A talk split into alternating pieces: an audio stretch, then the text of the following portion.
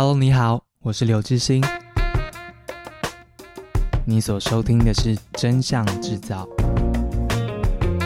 在这里，你将听见来自八个国家的真实故事，跟我一起看见社交网站上跨越国界的真相制造点。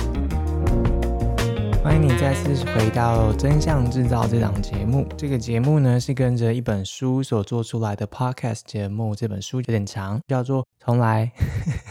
这书名真的太难念了。这本书叫做《真相制造：重盛战士妈妈、极权政府、网军教练、境外势力打假部队、内容农场主人到政府小编》。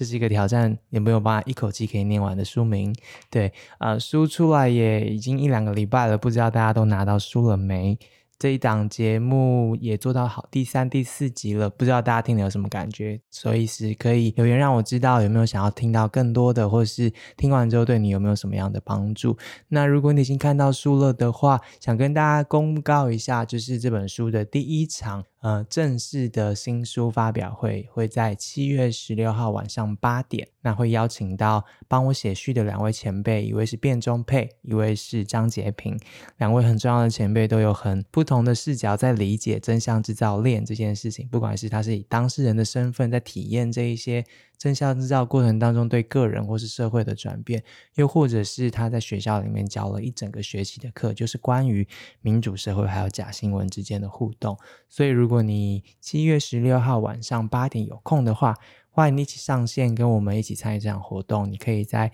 春山出版社的粉丝页上面找到这个活动。那如果你对于这本书有很多的议题都有兴趣的话呢，其实我们也已经规划了四场的线上的读书会。你可以在五营咖啡的官网上面找到这四场读书会的报名链接。这本书因为里面涵盖的主题实在有太多了，因为假新闻就是在各地或者各个领域都有作用，所以其实想要好好的谈一谈。那输出去之后，其实也看到各方的。来讯都告诉我们，他们的生活里面其实都有这样子的困扰，然后他们有一些蛮酷的经验都可以分享，所以规划了四场的线上读书会，是告诉大家书之外的一些幕后，又或者是我去到了法国啊、瑞士啊、德国啊这些地方。有看到的那一些东西，真真实实在做事情的人，他们的故事可能因为版面的关系，所以写不进去。但我觉得大家看完书之后，应该都想要知道这些故事，所以会透过这线上读书会的方式，把这些书里面没有办法记下来的东西跟大家报告，然后也听听看大家读完书之后的想法。那其中有两场也约到了在台湾。蛮特别的四位人士，他们各自是公民团体，又或者是自媒体。那他们分别是地球公民基金会的副执行长蔡中岳，中岳，还有绿色公民行动联盟的陈诗婷，诗婷。这两位也是认识一阵子的朋友了，他们会来分享，就公民团体的视角来看，真相制造时代有没有办法有话好说？公共讨论还没有办法持续下去，然后他们在做议题倡议或是政府监督的时候，因为书里面描写到的这一些真相制造链，他们受到了什么样子的影响跟对个人的。甚至威胁等等。那另外一场呢，有两位来宾都是我的大学同学，一位是陈芳宇，陈芳宇是我都叫芳芳啦，我们是室友。以前就是因为我是系总干，所以我在忙着排外交酒会啊，或是做呃戏剧的排演啊等等，都没有念书啦。然后芳芳就是非常认真用功的学生，她就会默默的在我宿舍的桌上，然后放上一个她的笔记，然后她就复制了一份她的笔记，然后说。叫我好好抱佛脚一下，因为就要考试了。就是这么贴心的一位室友呢，后来就成为了许多人称他为战神的一位政治学的博士。毕业回来之后，准备成为呃高等教育的讲师或是教授等等的位置，博研究员。但是同时，他可以在网络上面非常活跃的跟大家讨论各式各样国内外的议题，然后也成立了一些社群媒体来跟他做。政治的学术研究以及一般人的理解当中那个桥梁，我觉得蛮特别的。那另外一位大学同学是 IEO 国际经济观察粉丝页的版主哦，我的这些同学真的很厉害。他从一个粉丝页开始经营，然后一直到订阅制啊，然后他也做过 podcast 啊这些，所以他们两位其实对于社群媒体的讨论的这个环境跟生态系呢，都非常的理解，而且有他个人的经验，所以邀请这两位。同学，但也是业界的同行，一起来理解一下自媒体的他们怎么理解，在现阶段我们要传递讯息或是受众他们的使用行为会是怎么样？这个环境里面我们有什么需要特别注意的？其实就是聊天啦，就大家都是朋友。可是我觉得聊这些很重要，因为他们看到的事情都是书读完之后，我们会想要知道更多的事。那当然，我也想理解一下他们翻了书之后感觉如何，这样子。所以诚挚的邀请你，如果对于书里面有更多的想要一起跟我聊聊的，都可以到线上读书会来参与。然后在五营咖啡下午的五，新营的营，五营咖啡的官网上面可以找到这四场七月底到八月初的线上读书会的报名链接。那到时候我们就可以在线上见，这样子。然后七月十六号有一个公开的大型的新书发表会，如果你有空的话，到春山出版社的粉丝页上面就可以看到这个活动。然后记得赶快报名，我们就可以好好的跟另外两位讲者好好聊一聊这本书。那今天你要听到的这一集呢，是下集跟台湾民主实验室的阿端还有阿飞的对谈。上集我们听到了从三万则的贴文当中研究。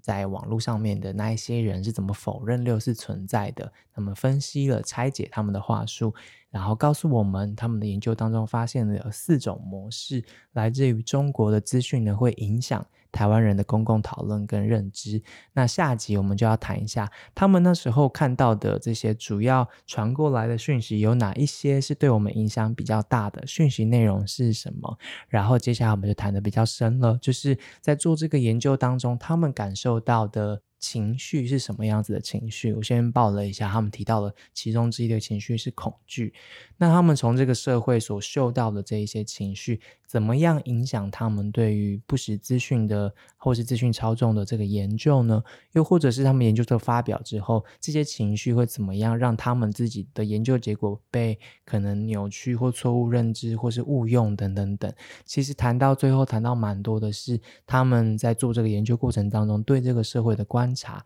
然后一个很重要的，他提醒我们不要错认了认知作战的目的，不要掉进了那一个陷阱，然后反而真的让作战的目的被达成了。以下是我们接下来的访谈。你们的观察期间，其实最密集的是二零二零年的大选的前后嘛，对不对？然后当然还有疫情之后，可不可以举例一下，有哪一些的讯息是那时候你们所观察的目标？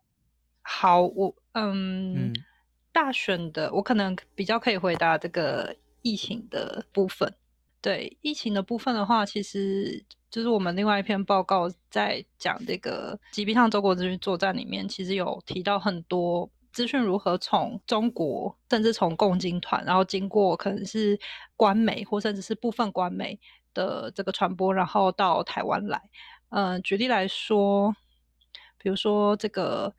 呃，中国搞个小小肺炎。这个我不知道大家还有没有印象，在当时这这刚开始起来的时候，有那个中国搞的小小肺炎的这个，它是比较是协力模式，所以你很难很难找出来说它实际上，因为它实际上是透过公关公司，嗯、然后发包给小网红，然后让台湾的小网红来做这样子内容的制造，嗯、所以你就很难把它找回它实际上从哪里出来。可是有另外一些讯息，就可以很快的透过这些模式去找，比如说外宣模式，呃，嗯、当时中国刚开始。大概在二月的时候，就是武汉还没有封城的时候，但是那时候武汉已经有很多疫情了。那当时就有有一篇，嗯、呃，一开始是观察者网，它也算是半官媒的新闻组织嘛。那观察者网当时就有一篇是讲说，这个美国的流感死了六千人，远比肺炎严重。然后做了一个很很漂亮的图，嗯、然后一个美国地图跟大家讲说，啊，你看美国的流感死了多少多少人呐、啊？相比这个肺炎，不过死了十八个人啊，根本就是怎么样怎么样。那这这个图之后呢，在观察者网出来之后，它很快就被大量的官媒转载，然后被官媒转载之后呢，比如说环球时报也有转载它哦，被转载之后，它很快就被三立、东森、台湾的新闻的。立刻就是网络新闻、嗯、线上新闻立刻转载。所以这就是一个很明显的外宣模式，嗯、你就直接看到就是新闻对新闻的的转载，那它就很快的又流传到 Facebook 上面，然后变成很多，甚至是内容网络上面变成很多农场文。那这个就是一个算是很典型的案例。嗯，像你们描述这个东西，其实因为疫情后来是从中国一直到了全世界，然后为期一年多嘛，所以你们观察到在台湾发生的情况，也陆续发生在 世界上各个。国家跟地方。对，就来自于中国的这样的一个宣传，这也是你们的研究，其实常常在很多国际的 panel 上面，或是台湾经验在国际的场合上面都会被提到的关系，就是。它就是民主实验室的第三个 mission 嘛，就是要做台湾经验的交流。我觉得中国给了一个 非常大的动力，让世界来跟台湾做交流，因为大家现在都体会到了中国资讯的流的之远之广，这样子。我蛮好奇的，因为节目的一开始的时候，两位都有分享到，当初你们会注意到这类型议题的一个原因，都是来自于你们原本工作上面的观察。那这一两年代表了，其实你们长时间的沉浸在这些资讯里面，然后尝试着去分析它，尝试着去理解它，然后提出对应的方法也好，写出报告也好。其实这样子的过程当中，也有解答掉你们那时候决定踏入这个领域的时候，心里面带着的疑问吗？我觉得是这样子。我们当时呢，觉得我们要来。做这个新的组织跟做这个新的工作的时候呢，有一个很重要的前提哈，就是我们这些共同的发起的人呢，因为我们比较多都是从这个社会运动的背景出身的哈，那所以可能在政治的光谱上面至少都是中间偏左或者是再更左一点哈。那呃，我的想法是这样子，就是说我们现在是让很多的台湾的人。理解到，OK，有中国会在做这些资讯的操作，或是中国的资讯战，然后或是认知作战等等各种这种名词，但是呢，我们实在是缺乏。法律的工具或者是科技的工具，去协助不管是政府单位或者是一般民众，去了解到底谁才是真正在后面拿钱都指示，然后去做这些行动的角色的人。好，那所以呢，它会产生一个恐惧，这个恐惧呢，会反而造成这个社会更多的不信任。那这个不信任会让更多的不实讯息，或是更多的假讯息，可以在这里面去发酵跟呃产生一些效果。嗯。那这个是对社会长久来说是不利的。虽然我们人民对中国的这种警觉心提高了，但是因为我们少了这些工具跟更多的证据，或是去把我们的这个注意力放在真正的这些呃这些在中间行动的人身上的时候呢，它反而会造成就是说我们的社会之间啊，好像只要看。到任何的讯息，我们就认为 OK，这个是认知作战，OK，这个可能是中国的讯息，啊，或者我们不要相信这个，不要相信那个，哈。包含在这段时间疫情的期间，大家有看到有一些人呢，哦，他出来呼吁了一些，就是可能跟疫情、疫苗，或者是你怎么去防疫的相关的讯息。那这些他的说法，如果跟可能政府这边试出的方法是不一样的时候，大家可能就觉得，哎，这个人是不是从中国来的？哈，就是会用这样的方式去攻击，这是一点。那另外一点呢，是我们看到的。是呢，当你开始有这种恐惧的时候，人民呢，他就会倾向要要求让政府有更多的权力来监督大家的隐私，哈，或者是给他更多的权利来审查这些言论，啊，那这个都是我们不愿意见到的。所以，为什么我们在二零一九年的时候跳出来想要做这件事，是因为我们希望在这个趋势来临之前，我们可以再多提供一些。也不能说是解方哈，但是就多提供一些障碍，让他不会这么快速的往那个方向哈就过去了。因为我觉得那样子可能对我们的社会长远来说，哦，就算大家都对中国的这个影响力意识很高涨，但是它对我们的民主社会长远来说反而是不健康的。台湾篇的最后一章是有人跟你说一样的话，然后那些人是在政府里面工作的小编们这样子。然后其中一位小编告诉我的话，但这样好像爆雷。如果你还没有买书的话，你就先去买书。但我觉得他讲得很好，就是阿端刚刚说的，就是关于认知作战这件事情的那条线，我们要画得很清楚，就是这是国家跟国家之间的那个战。可是另外一条线是认知作战跟所谓的民主本来就该有的多元的讨论空间。那一条保护的线就是要画清楚，我们不能把这两件事情混为一谈，然后就让他们变成同一件事情了。那这样子的话，我们对抗假新闻其实最关键的，也就是要守住民主讨论的空间嘛。这就是这本书从头到尾在讲的事情。那如果我们没有把这条线画清楚的话，反而可能会让你的情绪去影响到你本来要理解假新闻这件事情，要对抗假新闻这件事情的那个初衷。我觉得阿丹刚刚讲的跟政府里面的人看到的事情是一样的。然后我虽然已经讲出来，但还是鼓励大家去看这一篇，因为小编们都是匿名接受我的采访，所以他们真的提供了很多他们从政府里面看到的的细节。那我想追问一件事情是，阿端刚刚讲的其实是说，我们现在认知到了假讯息的存在，但我们比较注意的焦点呢是我们身上带有的那个情绪，而不是。理解假新闻这件事情，就我们对于事件的追索，对于事件的调查，反而是次要的了，而是我们对于事件所有的情绪，而我们现在就在那个情绪里面。然后你刚刚是用恐惧来形容嘛？我不确定两位可不可以更具体的感受解释一下，现在台湾社会谈到假新闻的时候的那个情绪是什么？什么叫做恐惧啊？你们看到的东西？如果要讲到现在，在这个脉络下面的假讯息，其实你很多都可以想象是从中国来的假讯息，就是所谓认知作战这一环。那其实，嗯，为什么要特别提这个呢？是因为有很多假讯息是，比如说民生相关的、健康相关，它其实不会激起那么多的恐惧，所以我们要先把这个分开来。那政治相关的假讯息，它很大的是接触到个人的。这个很很深根蒂固的价值观，那个价值已经到一种很哲学的境界了。那那个恐惧其实比较像是说，我我我不是很确定这个是不是阿端在提的那个恐惧，但我的感受是在这段时间，尤其是在疫情的这一段期间，嗯、呃，很多人对于网络上讯息的分享，有可能他分享了讯息，然后他就被指控是假讯息，甚至也有看到反串就被说是认知作战。因此，我们对于认知作战，就是你怎么确定这是不是认知作战？认知作战你要怎么追查？它背后溯源怎么溯源？我们的门槛越来越低，那一堆政治人物出来就可以随便指控、嗯、这个人这样讲就是认知作战，我敌对的政治人物这样讲就是认知作战。当你开始用这个东西不断去指控别人的时候，会让很多人变成我不知道网络上讯息我要相信哪一个。比如说，呃，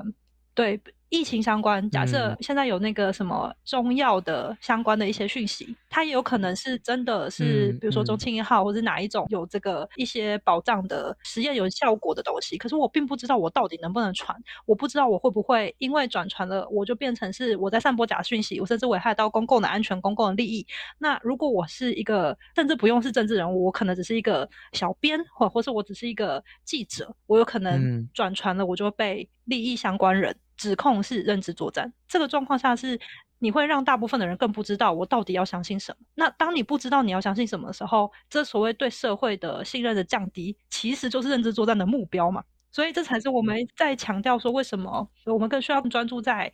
去追查、去定义，然后去想更好的解决方式，而不是让它沦为口水战，因为这反而你就是正正是达到了他要的目标。好了，我开始觉得我自己很烦了。但你刚刚说的话，就跟我在法国片的时候，另外一位，对，直接，但我就是一直想到啊，因为二零一七年的时候，但是我们都还没看到书哦。好，对不起，对不起，先预录的嘛。好好好，对，对我们是，我们不是帮忙业配的，对。二零，这就是这就是这本书要把八个国家的事情一次写给你看的原因，就是你会发现。就是它不是一个国家的事，它是全世界集体来面对的，然后。不要只是觉得只是台湾人特别笨，或是说台湾特别可怜，或台湾特别危险的是，全世界都在面临一样的事情，所以看看大家怎么做，我觉得对自己会蛮有帮助的。阿飞刚刚讲的就是俄罗斯跟普丁作战的那些反对派的人告诉我的，就是说他们的目的并不一定是要某个人当选或是怎样怎样，他只要让你完全分不清楚什么是真的，什么是假的，然后对所有事情最后都不相信，其实他就已经达到了所谓认知作战的这个目的了啦。那我继续补充一下。它是在二零二一年，其实大家会把假新闻这个议题拉高到变成所谓对人类的认知威胁的一个很大的风险，其实就是因为这样，就是当大家没有办法再有一个足够宽广的一个空间去讨论艰难的议题，比如说。疫情这么科学性的议题的时候，我们就失去了一个共同可以回应巨大人类就生存风险的一个一个可能性了。因为当一个台风来了，如果假设大家都说哦，其实那是假的，那政府如果要你迁离你的家园，说你不要被灭村了，你必须走，然后你觉得那是假的，那其实你可能就会在那里被土石流埋住了。就是他大家的现在国际上面认知假新闻的这个层次，因为疫情的关系，已经把它变成一个生存上面一个很基本的能力的危险这样子。那我刚刚想要继续问的事情是，我们有讲到在台湾讨论假新闻议题会面临到的难处，那同时其实也代表了你们要做研究，或是说你们要跟社会大众沟通的时候，可能会面临到的难处，对不对？呃，对，但是我们呢，基本上没有设定我们要跟社会大众沟通。呃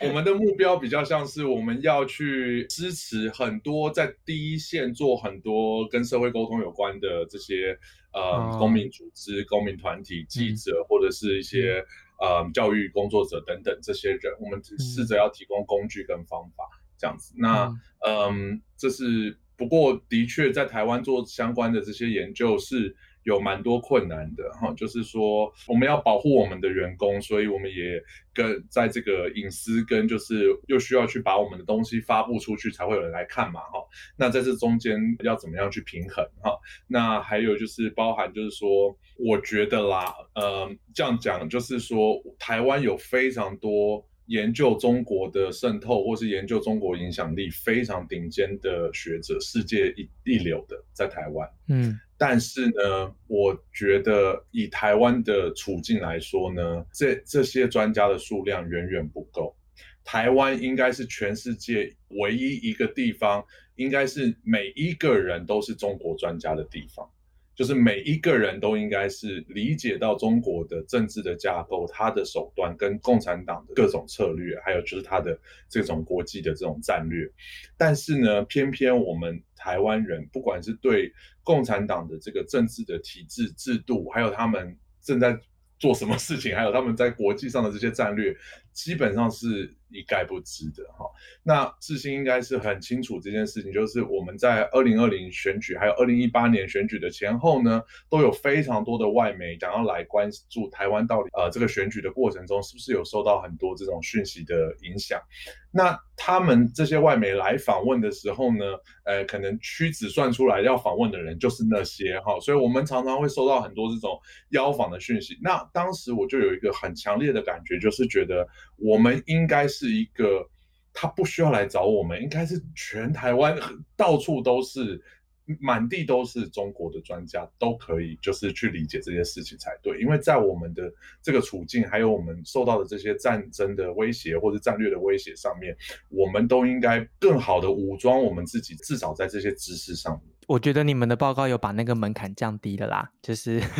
大家 如果就是快速看他们的报告，至少我们就可以稍微。多理解一下，就是我们最该理解的那一位那个国家这样子。阿飞觉得呢，你你们在做研究的时候有面临到什么样的挑战？跟我们刚刚讲那个可能情绪啊，或是对这个议题的理解是有关系的。我觉得沟通上面的挑战，或是沟通上面的困难，嗯嗯、无论是线上的或是线下的，是全世界都共同遇到的问题。应该自信应该非常了解，就是你看每个很多不同的脉络下面，大家都在谈沟通，尤其是线上的沟通，或者是不同时代跨时代间在不同价值观上面的沟通，它其实都非常困难。那某个程度来说，嗯，这些科技工具的引入并没有降低这个困难，嗯，它让这件事情变简单了，可是它让沟通更困难。那这的确是全世界都面临到的问题。嗯，如果要说在台湾专门说在台湾做相关的研究，其实去找假讯息会影响到什么人，比较困难的，真的就是还是会跟政治倾向有一些。我我觉得我们的政治脉络很特别，相到相对于其他国家在政治上面的分类，你可能可以。不要分左派或者右派，或是进步或是保守，就这样子去做区别。那甚至是可以做信念的区别。比如说以美国来说，共和党有一个他们叫做 moral foundation 价值主张啊，民主党有一个价值主张。那那相信这两个不同政党的人，通常都会有不同倾向的价值主张，他们有不同的人格特质，或他们相信不一样的事物。但在台湾的政治脉络下面，其实很难做这样的区分。你连统独都没有办法。我我们过去大家在台湾做中国研究，很常都会，或是政党研究，很常都会说啊，我们用统独来区分。政治的光谱现在已经做不到这样子，嗯、我们已经被分众分到一个没办法这样做的境界。那因此要去做这样子的区分，会变成很个人、很个体。那这也是为什么我们选择用一个就是刚刚讲逆向工程的方式来做，因为好像在台湾已经没有办法用那种方式去处理。我觉得这个也是我们这个专门在看人为什么被影响的组。呃，所面临到的一种这个政治脉络下面独特的困。嗯嗯，我我最后想要问一下，因为两位的背景都跟社会沟通其实是有关的，就是一位是选过两次选举的嘛，一位是长期的社会议题的倡议者跟社会运动的参与者跟实践者。现在你们理解了就是关于资讯这些事情之后，对于未来台湾的公共议题的讨论，如果你们觉得有一件事情是大家可以做，然后可以让它变得更好的，那件事情会是什么啊？如果听众现在有在听的话，我觉得哈，就是首先第一件事情就是不要想着说我们可以把假讯息全部都移除。就是我们不会成为一个没有假讯息的社会啊，呃，任何一个地方都不会，所以我们需要的是群体免疫。啊，我们需要更多的人有这种，就是理解这件事情是怎么回事。理解这件事情怎么回事，并不是要你去永远判断说，OK，我所有想看到的资讯都要是真的，或者说会去相信假讯息的人就一定是笨的，或是他是故意的啊。那我还记得，就是智新之前在报道者的时候有访问这个假新闻清洁剂嘛，哈，还有另外一个那个 Michael Penn，我听那一集是听到掉眼泪，哈，就是说。你要近距离的去看到那些受到这个讯息影响的人，他也许不是故意的。就好像我们正在讲说，这个不小心感染肺炎的人，生病的人，并不是他犯错，不一定是他犯错了。好，那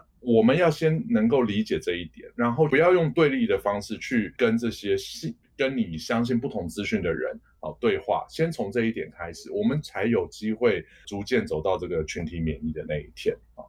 嗯。我觉得我两次选举，我后来就是没有再继续做政治工作，有一个很大的原因就是，当你没有选上的时候，其实尤其是当你你的理念，比如说你有很多想要跟大众诉说的事情，但在选举时没有选上，其实那代表着这个社会还没有，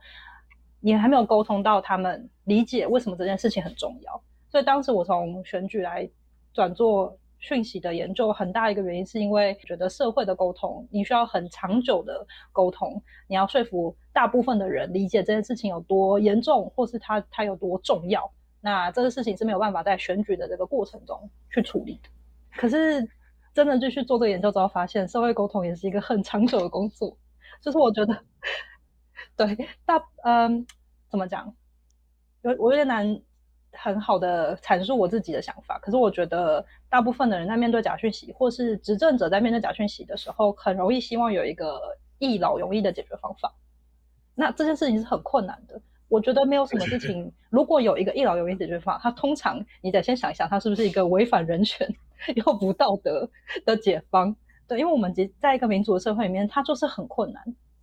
所以我觉得，比如说，可能或是很多人在寻求是很科技的解法。我们期待有一个什么样的工具，我们套用到 Facebook 上面之后，好，Facebook 再也没有假讯息了；或者我们套用到 Line 上面之后，Line 再也没有假讯息了。可是没有那么容易，因为你其实最后假讯息讲到最根究底，就是还是人，是人会相信这些事情，人会宣传。即使没有网络，没有科技，人就是会有这样子的倾向。所以我觉得最后就是大家还是要回到人，然后要回到。你要理解，人跟人沟通也是没办法一劳永逸的。之所以在选举的时候这么多家庭失和，就是因为我们都试图要在选举前一天去做这个沟通。对。可是你没有意识到，这是一个四年都不见得会成功的沟通，有可能你需要十四年，或者需要四十年，对吧？所以我觉得，就是大家要给这件事情长一点的时间，嗯，然后给这些沟通多一点的建立信任的过程。然后解决方式也是，我我我觉得最重要的事情就是大家认知，我们没有医疗原因的解放。嗯，我记得有一次跟铺马，就是台美有实验室的董事长、理事长，就是沈博阳老师，跟他同台的时候，他他也是这样说，就是就是阿飞刚刚说的那个，呃，我觉得最强大可能不是科技，也可能不一定是完全是一个什么样严格的执法。单位最强大的可能是人跟人之间的那个健康的连接，就是那时候普马有有提到的一个概念。我想大家都可以同意，也默默的都在做一样的事嘛，帮助大家彼此对话。然后阿段说的就是不要立刻的就痛恨那些被假新闻骗的人，或是说他因为假新闻所以跟你有不同立场的人，不要立刻去痛恨他。但是怎么样抵抗这个人性呢？就是 不要去讨厌跟你不一样的人。我觉得这就是大家的一个一个修炼啦。但如果说我们希望大家都可以走向免疫的那一天的话，这些就是避不开的功课。这样子，我要插嘴，请请请。哎，那个志新讲就是访问了七个国，换我问你问题哈，不是访问了七八个国家，写的这本书。对，我忍很久了。你访问了七八个国家哈，然后都是这个假新闻，就是可能研究的严重的一些地方，对不对？那你下一本书要不要来访问一些全世界假新闻最不严重的那些国家，然后让大家知道说，哎，为什么这些国家可以这样，对不对？他们到底什么样的文化，还是什么样的教育，让他们假新闻从来不是一个问题？哈，就是我觉得这倒是有有有，这才有写有有仿啦有仿啦，那不然下一集 podcast 就做这个好了。谢谢你，谢谢你帮我决定了。谢谢你的收听，而且听到了最后，阿端最后抛出来的这个问题呢，其实就是我线上读书会的灵感来源。我想说，的确，我还有看到好多事情哦。那可能大家想要知道的事情还更多，所以读完书之后，我们再来好好聊一聊，或是之后的 podcast 集数也会再继续解答大家的问题，把我在国外各地采访的经验带回来给大家。如果你有更多的需求、好奇的东西呢，随时在 Apple Podcast 或是各种联络方式，或是书上面有留的这个 email 呢，都可以跟我联络，告诉我你的想法，或是你们有读书会或是团体订购的需求呢，也都可以透过这个 email 跟我联络。目前已经收到两三所学校的老师，他们想要开线上读书会，还有一些 NGO，他们买了三四十本书，然后呃，接下来可能去跟他们演讲等等的。这个 email 在书的第一页就有了。那如果你呃没有发现的话，我先来念一遍，其实很简单，就叫做。Reality is business. Reality is business. 三个单字中间没有空格，写在一起，然后 at gmail.com 小老鼠 gmail.com 这样子，你就可以啊、联络到我，然后我们就可以谈谈接下来怎么样子的合作，或是互相的交流。谢谢你今天的收听。那如果你对这个节目觉得还不错的话，对你有帮助的话，它是一个很特别，在读完书之后还可以搭配的一个声音的产品。如果你喜欢的话，帮我们介绍给更多的人，然后记得帮我们分享、订阅，然后按赞等等的。谢谢你喽，我们下期见，拜拜。